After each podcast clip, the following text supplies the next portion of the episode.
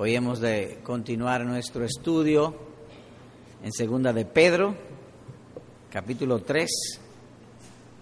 Así que leo en segunda de Pedro, capítulo 3 y el verso 18. Antes bien, creced en la gracia y el conocimiento de nuestro Señor y Salvador Jesucristo. A Él sea gloria, ahora y hasta el día de la eternidad. Amén. Se dijo anteriormente y repetimos ahora que un árbol celestial ha sido implantado en el corazón de todo verdadero cristiano. Esto es, la gracia ha sido implantada. Como dice aquí, creced en la gracia. La gracia de Dios ha sido sembrada en el corazón de todo verdadero creyente. Pero no solamente se le ha sembrado, implantado la gracia, sino también se le ha dado la capacidad de ver y hacer crecer ese árbol. Es decir, por nosotros mismos no podemos hacer crecer el cuerpo, el cuerpo crece sin nuestra voluntad. Sin embargo, Dios en su gran misericordia nos ha dado que podemos hacer crecer el alma, ahora en gracia, para, sea que al morir o cuando venga nuestro Señor Jesucristo y este mundo sea transformado y tengamos cielo nuevo y tierra nueva, pues cosechemos en gloria. Así que todo verdadero creyente tiene esa capacidad. Y la vida cristiana es como, como es en botánica, si usted toma una semilla de mango y la siembra, en la semilla están todos los componentes del tamaño, el sabor del mango, la forma de las hojas y muchísimas otras cosas. De la misma manera, la gracia ha sido sembrada en el corazón. Todos hemos de crecer en gracia. Así que en la masa de creyentes la diferencia entre unos y otros es en grados, pero no en esencia. Unos serán más crecidos, otro menos crecido. Por lo tanto, se nos ha dado o se nos ha sembrado ese árbol celestial y todas las herramientas espirituales para cuidarlo y hacerlo crecer. En el sermón pasado, es decir, la semana pasada, al empezar el inicio de la parte sobre los instrumentos de gracia, se trajeron algunas consideraciones previos a entrar en los medios propiamente dichos. Se dijo en primer lugar la influencia de la gracia. La gracia influye en todo el ser, en mi mente, en mis afectos o sentimientos y en mi, voluntad, pero sobre todo en el entendimiento. El propio texto así lo señala. Creced en la gracia y el conocimiento de nuestro gran Dios y Señor Jesucristo. Así que la obra principal es en el entendimiento. También se habló de una diferencia entre la gracia falsa y la gracia verdadera. La gracia falsa, un mal día, comienza a declinar, para atrás, para atrás, hasta que finalmente se apartan de Dios. Además de eso, la gracia falsa es bien presumida. Y cuando hablamos de presunción, hay personas que pudieran tener una apariencia física, apariencia física agradable, pero en la realidad no son tan agradables. Si usted le conoce bien, no son tan agradables. Pero se presume de algo que no es. En la gracia falsa es así. Se presume de algo que en realidad no es porque es una gracia falsa. También se dijo que uno puede saber si tiene esa gracia en uno. Si la gracia de Cristo, la verdadera fe está en uno. Y eso se conoce porque produce dos clases de afectos. Uno que es adversión o rechazo del pecado.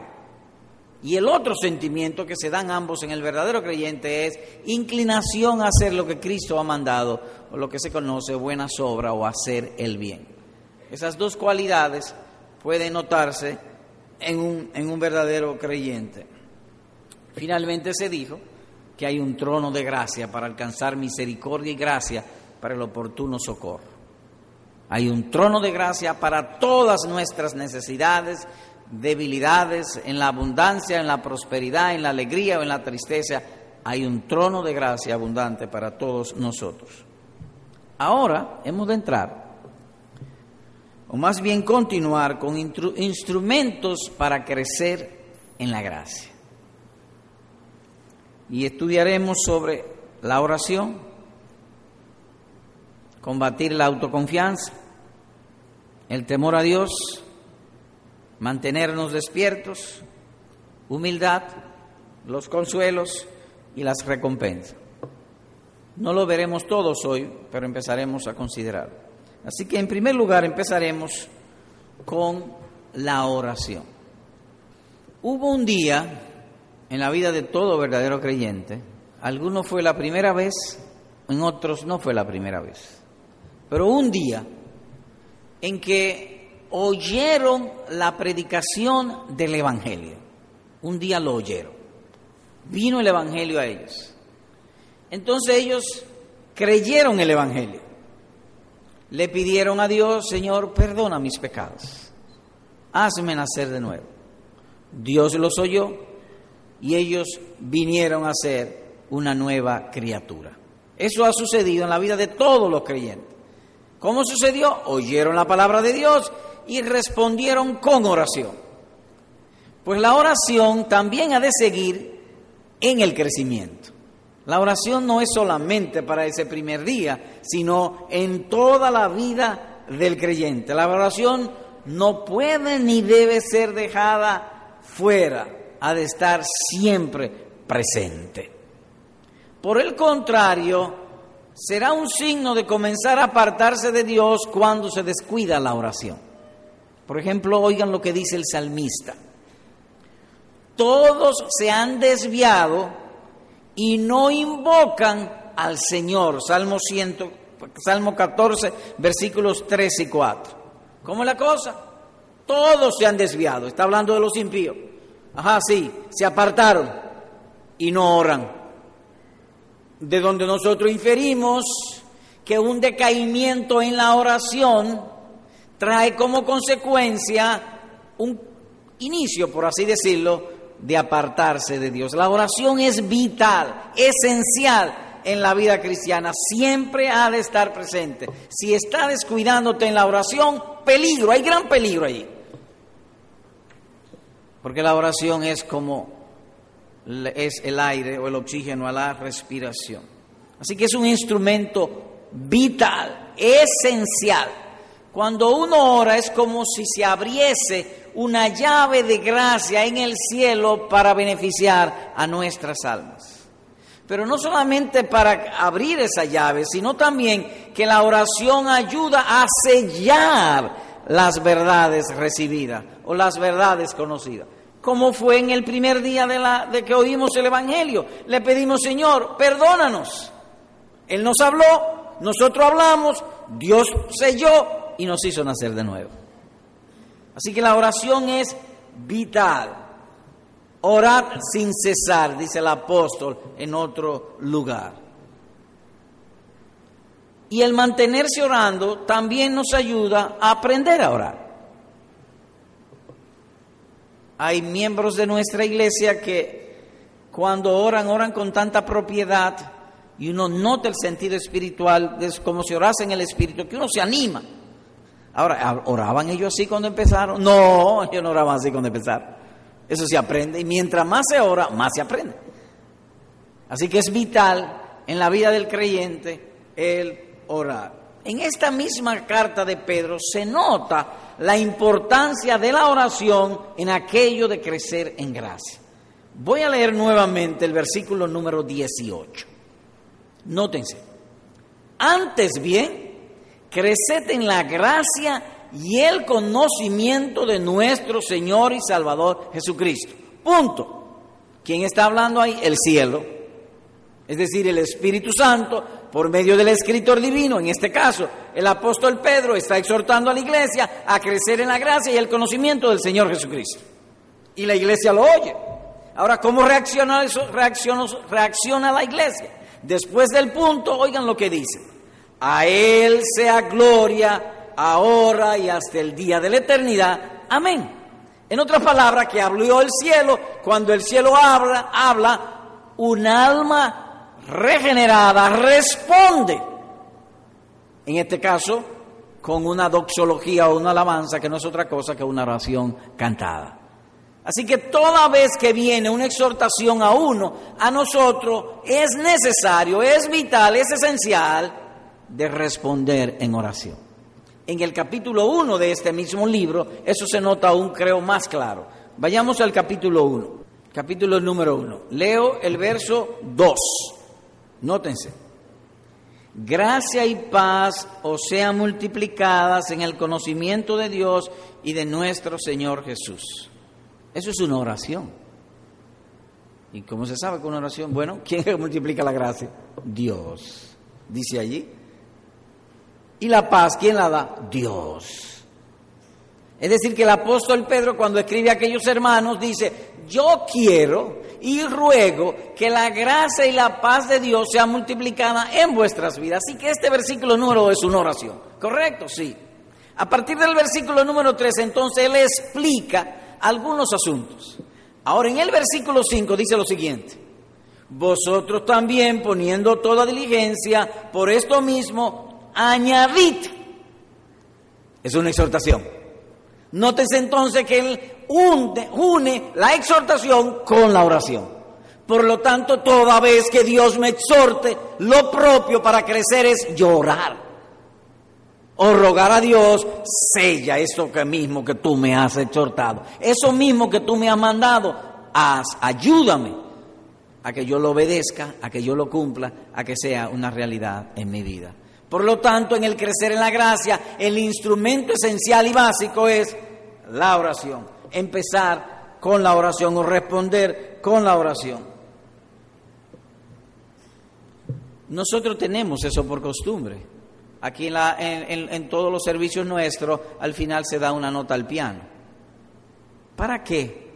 Para yo orar, para yo bajar mi cabeza y responder a Dios en oración. Señor, mira, tú me dijiste hoy esto, tú me exhortaste a esto, ahora te ruego, séllalo, implántalo, siémbralo en mi corazón, que dé frutos para la gloria de tu bendito nombre. En términos generales, así, aunque algunos cuando termina el culto se paran y se van, pero ese no es el caso, eso no es la generalidad de los casos. La mayoría se queda en sus asientos orando o pidiendo a Dios que selle esa exhortación. Porque después de todo, todas las cosas son de Dios, por medio de Dios y para Dios. Él nos manda, Él nos da el poder y son para su gloria, para beneficiarnos a nosotros. Por lo tanto, si todo es de Él, lo propio es que nosotros vayamos en oración a que sea una realidad en nuestras vidas.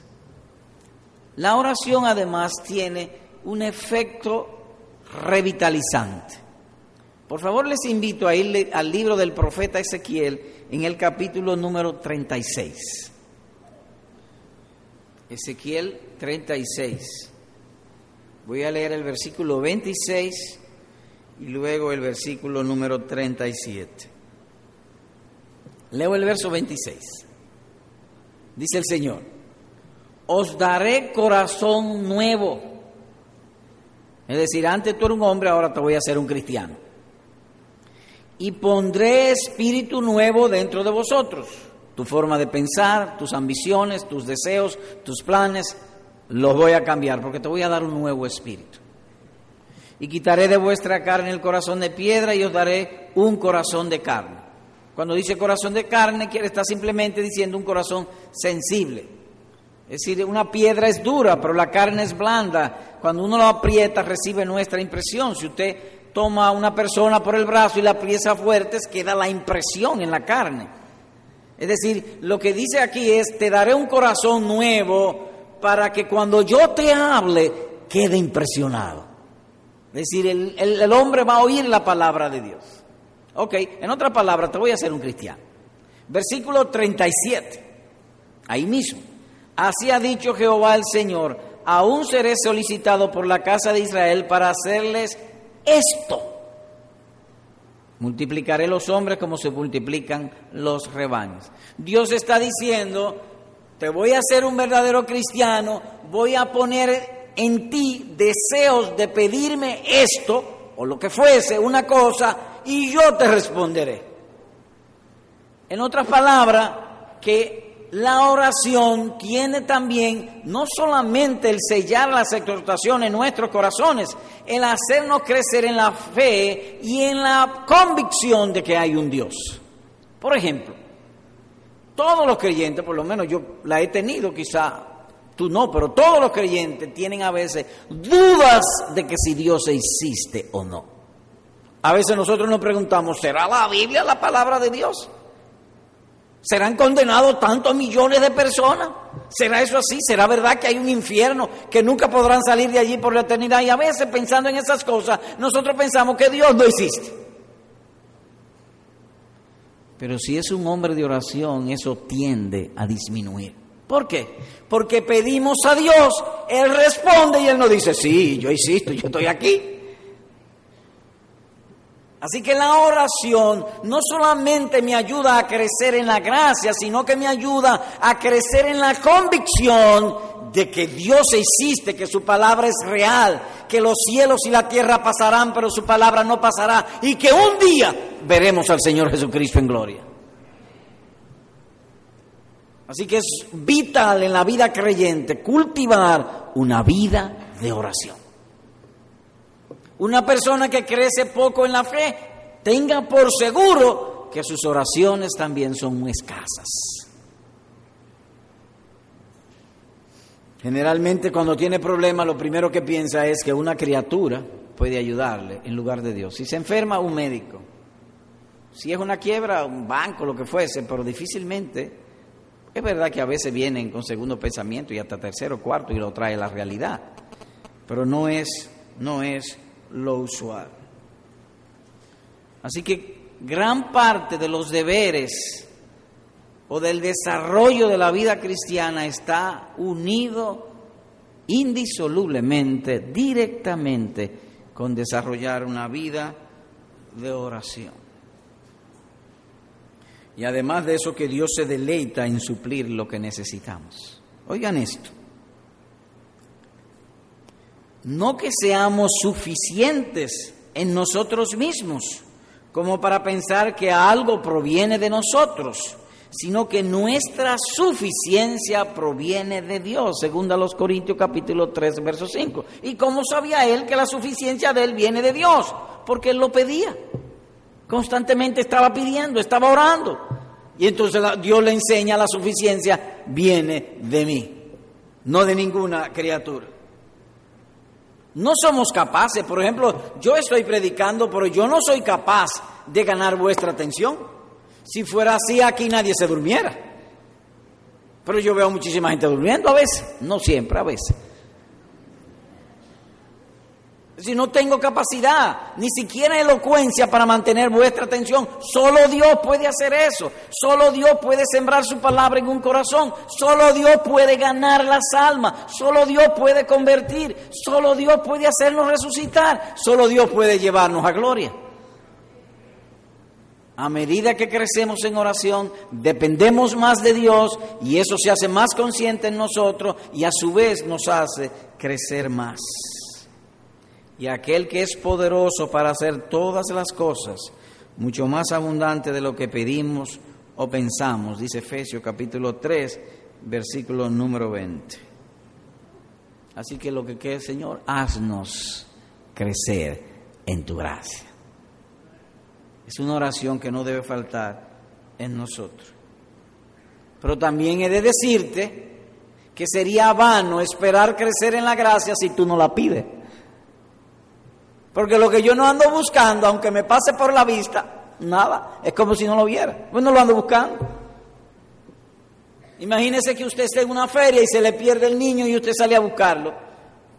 Lo va a ver. Pero si usted no tiene niño y pasan 100 niños, usted ni cuenta se da.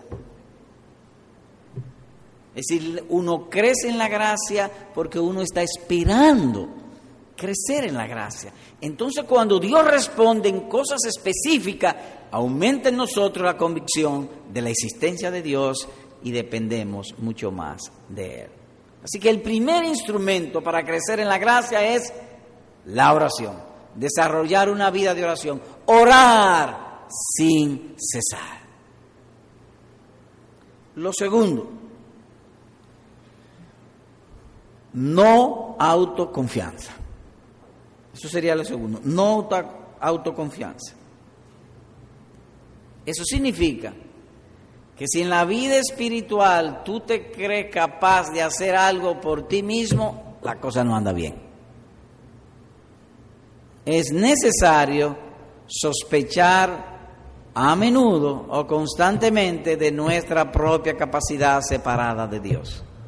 No podemos, no tenemos capacidad para eso. Oiga el consejo de Salomón. Oigan esto, qué interesante esto. Oigan este versículo. El que confía en su propio corazón es necio. Dice Proverbio 28, 26. Lo voy a poner de otra manera. El que confía en su propia capacidad mental o, intelectual, dice Dios, es un estúpido. Esa sería la idea. O quien tenga como maestro de vida su propia racionalidad o su propio intelecto o capacidad, es un estúpido. He dicho maestro de vida. Hay ocasiones en que nosotros decimos algo, alguien nos refuta y en lugar de nosotros ponernos a pensar si es correcto o no, lo que hacemos es que lo defendemos.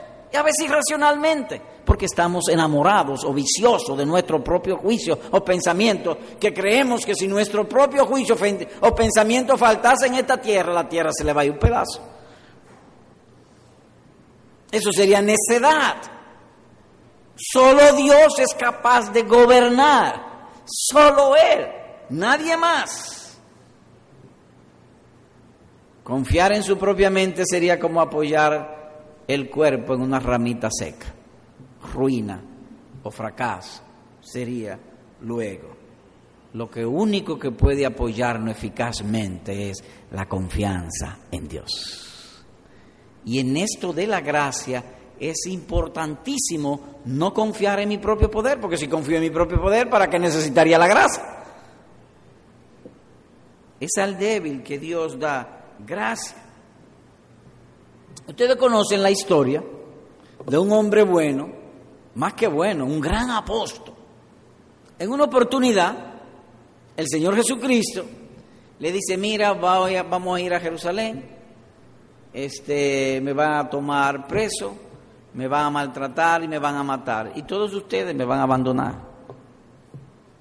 Y aún me van a negar. Dice Pedro, hasta la muerte, pues lo voy a poner en ese lenguaje, hasta la muerte estoy dispuesto, no te abandonaré ni te dejaré. Eso fue Pedro. Después vino una sirvienta dentro de la casa y le dice, este andaba con él. Yo, Juro que no conozco a ese hombre. Se apoyó en su propio poder. Un gran apóstol.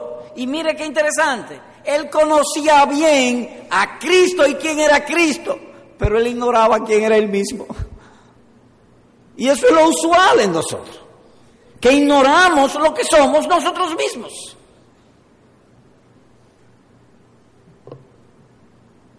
Será pues no tener confianza en nosotros mismos lo que nos ayudará para pedir y para crecer en la gracia. Así que la caída de los grandes son una buena lección para los pequeños. Y esas cosas se escribieron como ejemplo. En el caso de Pedro es un ejemplo, le acontecieron como ejemplo, dice primero Corintios 10, 11, 10, 11. O dicho de otro modo, que la caída de los que vinieron antes son un buen ejemplo, una buena lección a los que vienen después.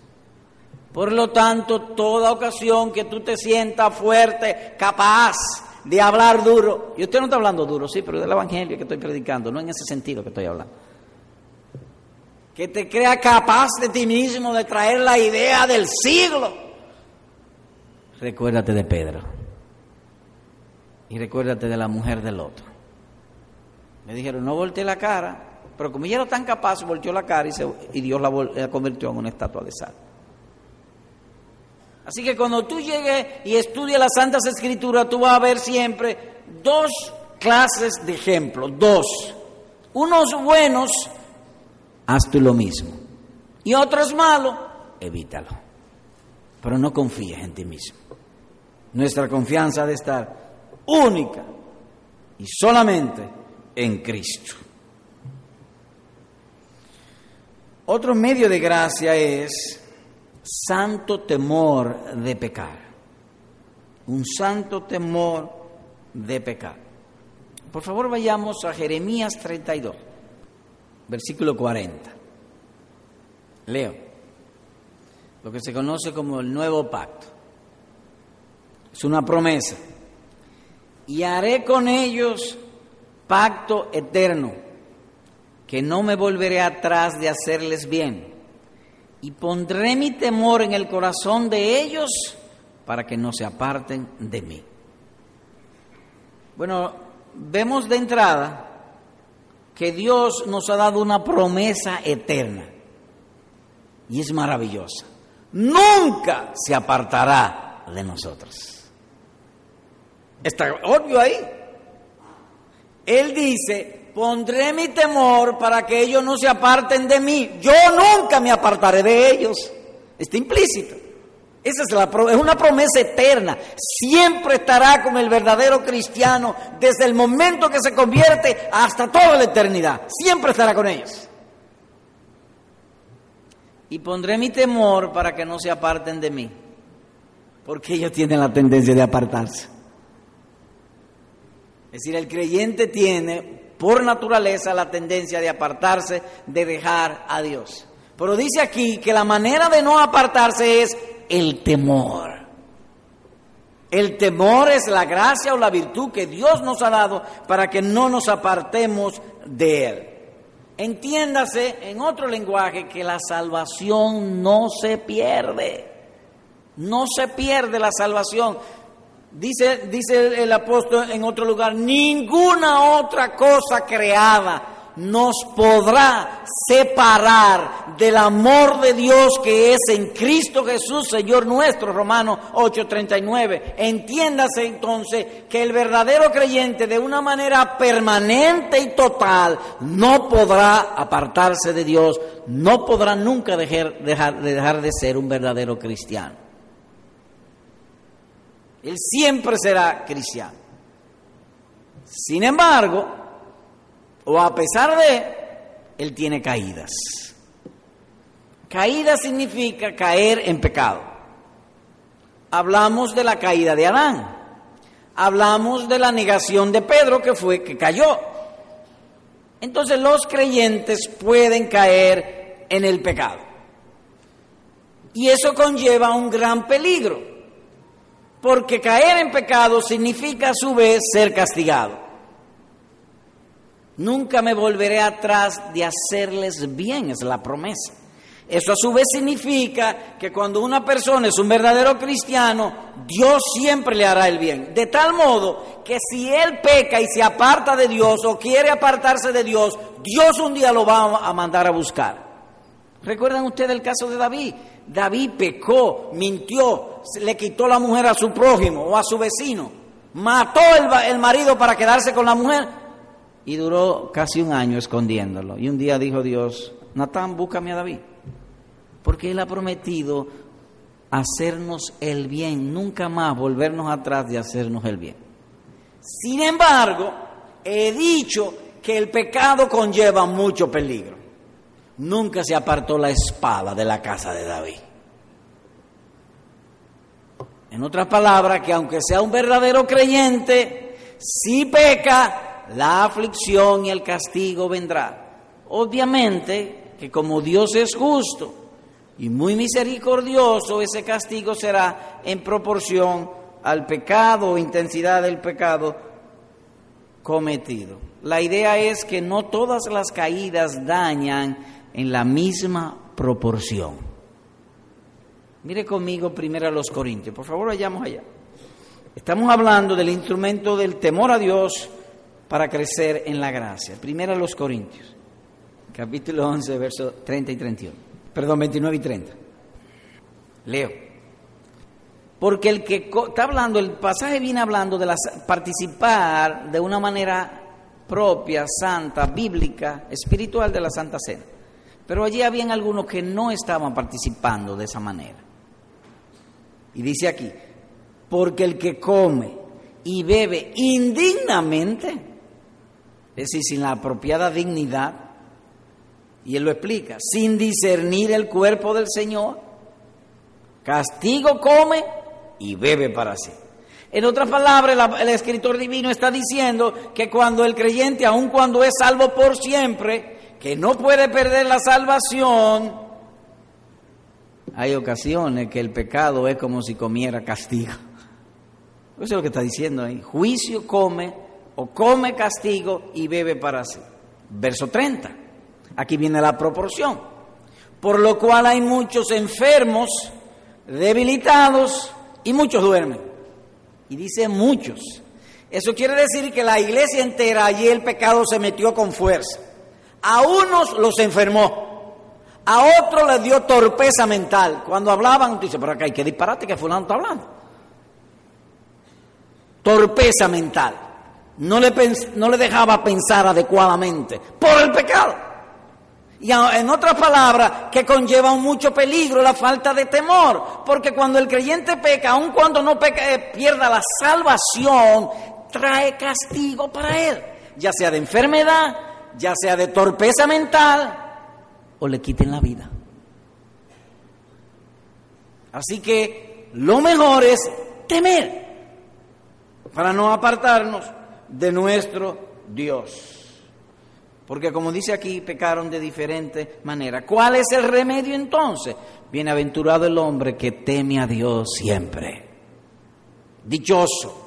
Le irá bien el hombre, la mujer que teme a Dios siempre. Señor predicador, ¿y qué es el temor a Dios? Es el cuido que ponemos sobre el corazón para no pecar. Ese es el temor el cuido que ponemos, no sobre la opinión o la visión del pastor o de los hermanos, no, no, no, no, sobre el corazón, para no pecar contra Dios. Es un cuido. Supongamos que tú tienes que pasar por un lugar donde va a haber muchas serpientes y las serpientes son tus enemigos. Y tú tienes dos opciones. O lucha contra la serpiente, ya la serpiente grande, o mata a las serpientes en el huevo. ¿Cuál de los dos tú escogerás? En el huevo. Ese es el temor, matar el pecado en el huevo cuando surge aquí en el pecho. Ese es el temor a Dios. Cuidar el corazón para no pecar contra Dios. Eso es esencial, elemental, vital, desesperadamente necesario para poder crecer en la gracia para poder tener el favor de Dios. Además de eso, que el temor a Dios te ayuda a pensar correctamente. Oye esto. Reinarán en tus tiempos la sabiduría y la ciencia y abundancia de salvación.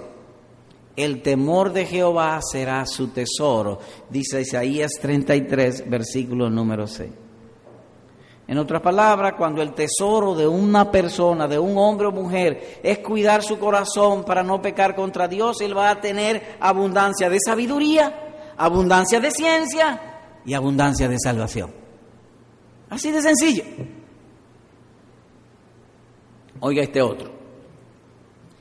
El principio de la sabiduría es el temor de Jehová buen entendimiento tienen todos los que practican sus mandamientos. Salmo 111, versículo número 10. ¿Cuál es el principio de la sabiduría? Temer a Dios, cuidar el corazón para no pecar contra Dios. ¿Y qué produce eso? Buen entendimiento. Y cuando decimos buen entendimiento, lo que estamos significando es facilidad para entender la palabra de Dios y ponerla por obra. Eso es lo que se llama buen entendimiento. Hay gente que le dificulta entender los sermones y por más ilustraciones que le traigan y por más verdades que le traigan, siempre andan por la tangente. Usted le habla de Auyama y ellos saltan con clara de huevo o, qué sé yo, un águila, andan por la nube. El temor a Jehová da buen entendimiento. Hay un caso en la Biblia que ilustra lo que es un buen entendimiento y se encuentra en Hebreos capítulo 11. Hebreos 11 y el verso 7. Leo. Por la fe Noé, cuando fue advertido por Dios acerca de cosas que aún no se veían, con temor preparó el arca en que su casa se salvase y por esa fe condenó al mundo y fue hecho heredero de la justicia que viene por la fe. Dice aquí varias cosas. Dice, Noé fue advertido. Se le dijo a Noé, Noé, mira, la tierra se ha llenado de violencia, le dijo Dios. De aquí a 120 años voy a destruir todo ser viviente sobre la tierra. Voy a raer, voy a barrer la tierra con un diluvio. Nunca había llovido sobre la tierra. Dice la escritura, todavía no había caído agua sobre la tierra. ¿Qué hizo Noé? Dice, con temor preparó el arca. Ahora, ¿qué significa eso? Que tuvo buen entendimiento. ¿En qué sentido? Noé estaba seguro segurísimo de que Dios honraría su promesa y que lo libraría a él y a toda su familia. Él estaba seguro de su salvación. Y tuvo buen entendimiento. Preparó el arca. Él sabía, Dios me va a salvar, yo estoy seguro que me va a salvar, pero yo también sé que Dios, cuando manda algo, requiere la colaboración del creyente. Entonces yo tengo que hacer es decir, que él tuvo buen entendimiento. Dios no me salva. Por ejemplo, si yo estoy sin comida, yo me siento en una silla, Señor, tráeme comida, entonces me pongo a esperar la comida. No, no, no. Él sabe que yo debo salir a buscarla. Entonces yo salgo a buscarla, me da buen entendimiento. O que una persona esté sin empleo y entonces dice, bueno, yo voy a orar a Dios que me dé un empleo y se sienta en su casa a esperar que venga alguien, lo llame por teléfono y le diga, mira, tengo el empleo que tú quieres en tal sitio, ven a tal fecha o a tal hora. Eso no sucede. Noé tuvo buen entendimiento, seguridad del favor de Dios, pero además entendió que el creyente debe colaborar en lo que Dios manda. Buen juicio tienen los que temen a Dios. Hoy llamamos a eso un buen entendimiento. Preparó el arca. Así que, hermano, esfuérzate en temer siempre a Dios y todo impedimento, todo obstáculo, todo freno en contra de tu crecimiento en el Señor, el Señor lo quitará de ti. Y tú crecerás en la gracia. Y tu temor será transformado en gozo y tu gozo en gloria. Así que el otro eh, eh, eh, elemento es el temor. Voy a ir rápido. El otro es estar despiertos. Eso es un instrumento básico para crecer en la gracia, estar despiertos. Dios ha prometido poner su temor en nuestros corazones para que no nos apartemos de Él y ha prometido también estar con nosotros todos los días. Jesús antes de subir le dijo a sus discípulos, yo estaré con vosotros todos los días hasta el fin del mundo. Eso es verdad. Pero no podemos olvidar que hay un diablo, hay un enemigo de nuestras almas que está acechando constantemente para hacernos caer. Y él gusta cuando estamos durmiendo. Si usted lee en la parábola del trigo y cizaña, dice que fue echada semilla de cizaña cuando todos dormían. Lo cual a su vez nos indica que debemos estar despiertos porque hay un enemigo en contra de nosotros. Si Eva hubiese sido una mujer despierta, hubiese estado espiritualmente despierta, no cae en la trampa que le tendieron o en la tentación que le puso el diablo. El diablo, por así decirlo y puesto en lenguaje presente, le tiró un gancho. Él no sabía si Eva, a Eva y a Adán y Eva le dieron un mandamiento de que no comieran del fruto del árbol del conocimiento del bien y del mal. Ya Satanás sabía eso. Entonces, pero él no sabía si ellos estaban descuidados o no. Y Satanás le tiró un gancho, es decir, un lenguaje de doble sentido, para ver si estaba ella despierta o no. Oigan lo que le dijo. Del fruto que está en medio del huerto, dijo Dios, Eva respondiendo, no comeréis de él ni le tocaréis para que no muráis. Entonces la serpiente dijo a la mujer, no moriréis. Ahora bien, ¿eso fue lo que Dios le dijo? No, eso no fue lo que Dios le dijo. Ella agregó palabras a lo que Dios le había mandado. No estaba despierta, su conciencia no estaba despierta. Permítame ilustrar esto con algo que nos ocurre a menudo. A veces estamos nosotros, qué sé yo, en la ciudad, quizás tú tienes un vehículo, va conduciendo y viene un policía y te para. Y te pregunta, ¿cómo usted se llama? Y tú le dices, yo me llamo Juan Pérez o Juan Martínez, lo que sea. Hay un Juan Martínez aquí, un Juan Pedro, voy a poner otro nombre. Juancito Trucupé yo me llamo. Pero ¿qué pasa? Hay temor en el corazón. Y yo vivo en la villa tabacalera y mi tío se llama Sultano y mi tía se llama Fulano. ¿Le están preguntando eso a él? No. ¿Y por qué añaden palabras? Porque tiene miedo. Y el diablo entonces a veces nos tienta para ver si estamos despiertos o no, como hizo con Eva. Eva se excedió en palabras, su corazón tenía miedo. En cambio, cuando los policías, usted se acerca a usted y le dice, ¿cómo usted se llama? Juan. Este es un jefe.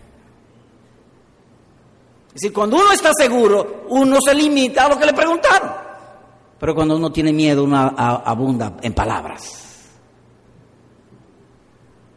o el cónsul cuando usted va entrando a los Estados Unidos en la, visa, comienza la gente a hablar cosas. Y yo tengo una marranita que se llama fulano y, me, y por ahí se va.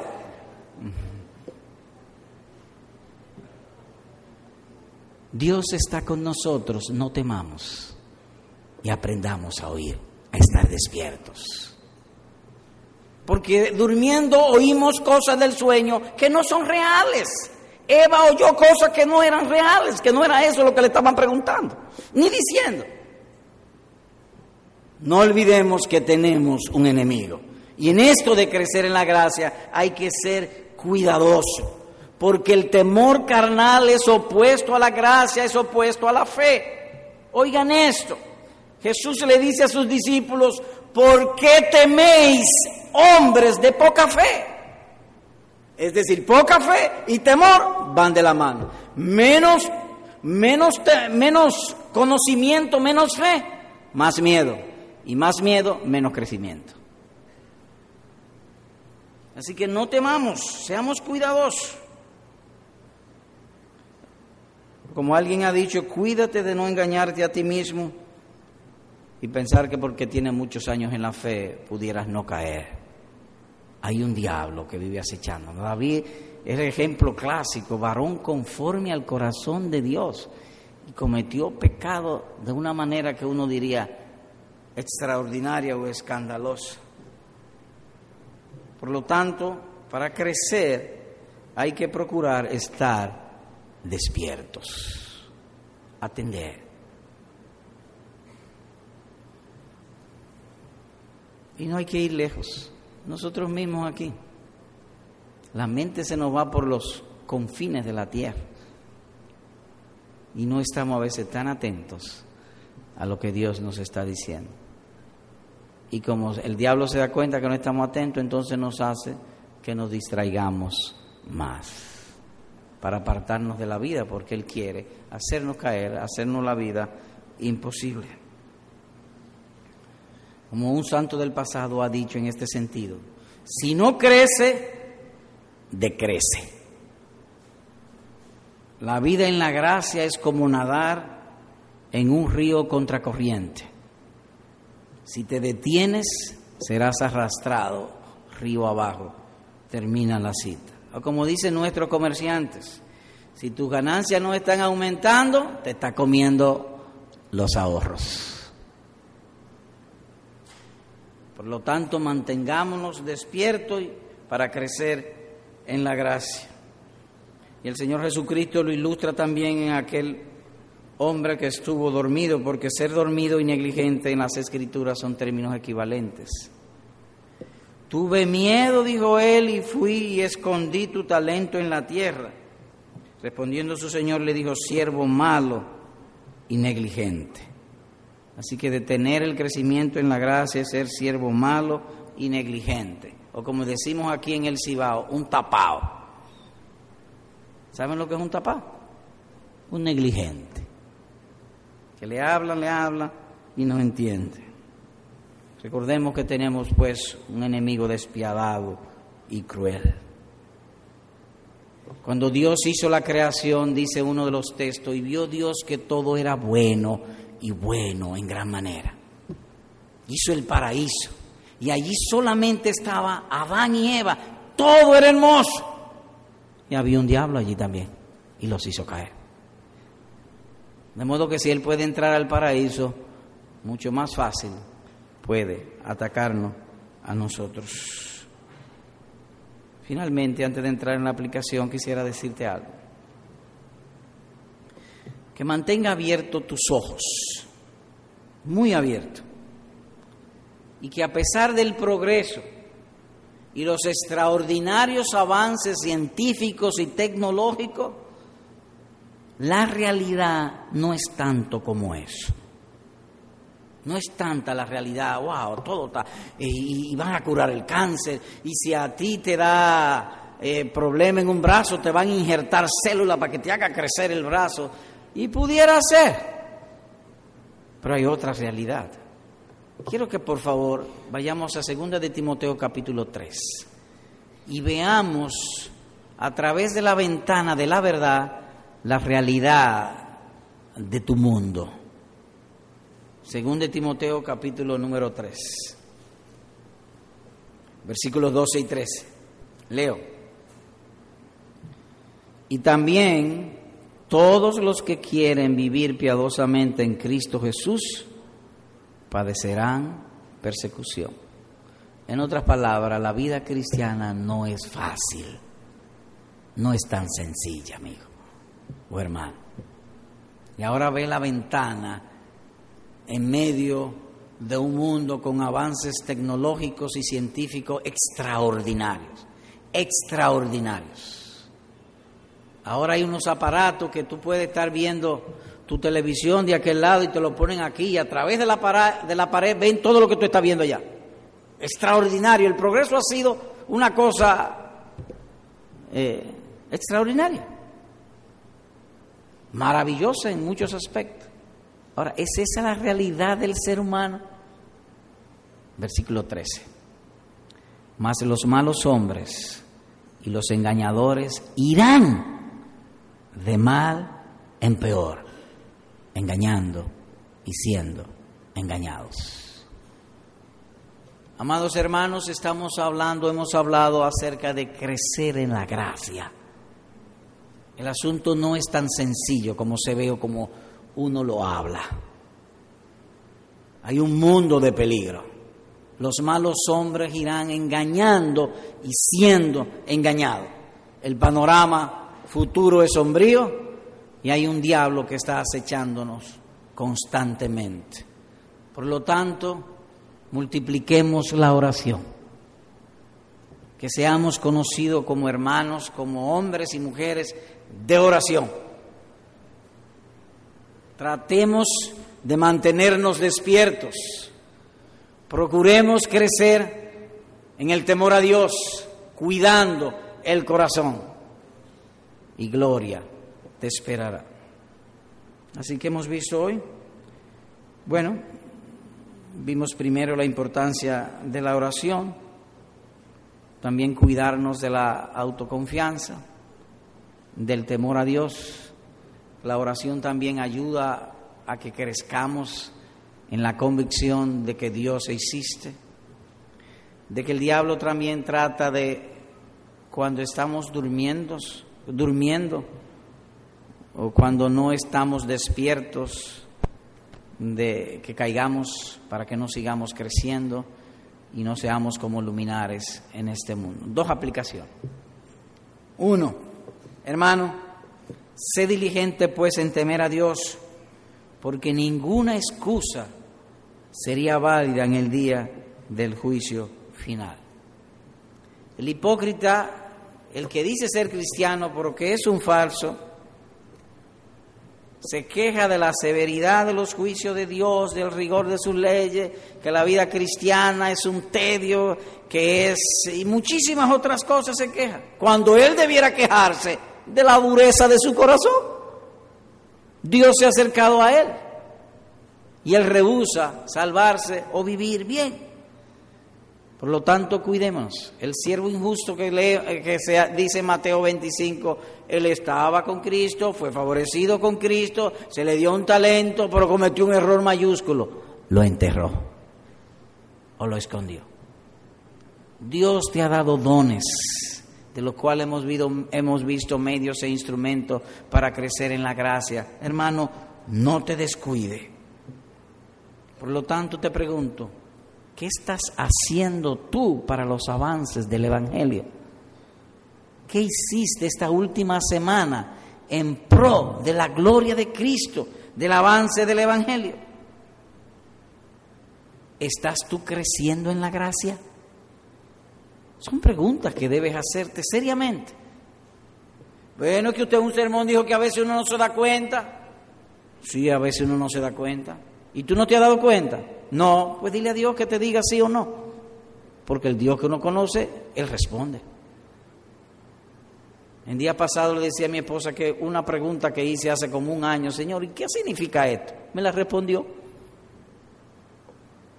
¿Qué significa este texto? Un día sentado, pero mira qué es lo que significa. Dios oye la oración. Si un hombre te puede responder, más Dios. Él hizo el oído, la boca, el entendimiento, la mente, te hizo a ti. Todas las preguntas que tú tengas, hácela a Él. Pero no te quedes ahí. Después entonces tú le dices, Señor, hazme crecer en tu gracia.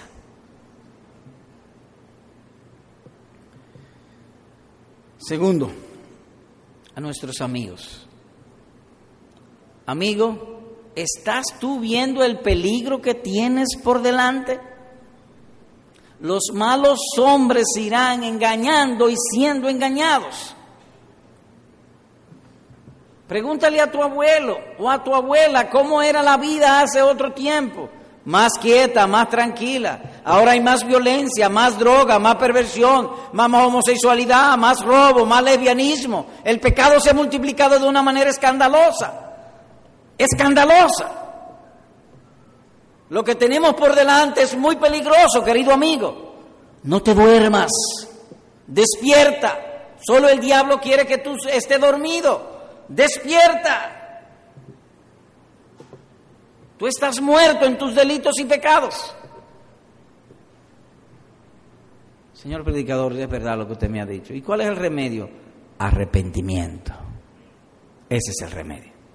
Pecado arrepentido, pecado perdonado. Así que ahí mismo en tu asiento, dile, Señor, perdona mis pecados. Si hay una cosa fácil, es la salvación. ¿Y cómo que fácil? Sí, porque Dios lo ha hecho todo. Oye lo que dice la Escritura, oye lo que dice Dios, oye esto. Que si confesares con tu boca que Jesús es el Señor y creyeres en tu corazón que Dios le levantó de los muertos, serás salvo. Mira qué fácil. Creer en tu corazón que Jesucristo fue resucitado de entre los muertos. Y si tú confiesa, no que simplemente declara, confiesa creyéndolo el corazón, a partir de ahora Jesús es mi Señor y mi Rey. Yo voy a hacer lo que Él me ha mandado. Si tú confiesas, ya eres salvo. Entonces te, exhorto, te ruego, te suplico ahí en tu asiento, Señor, perdóname, perdona mis pecados, hazme nacer de nuevo y hazme crecer en la gracia y el conocimiento de tu bendito Hijo Jesucristo. Amén.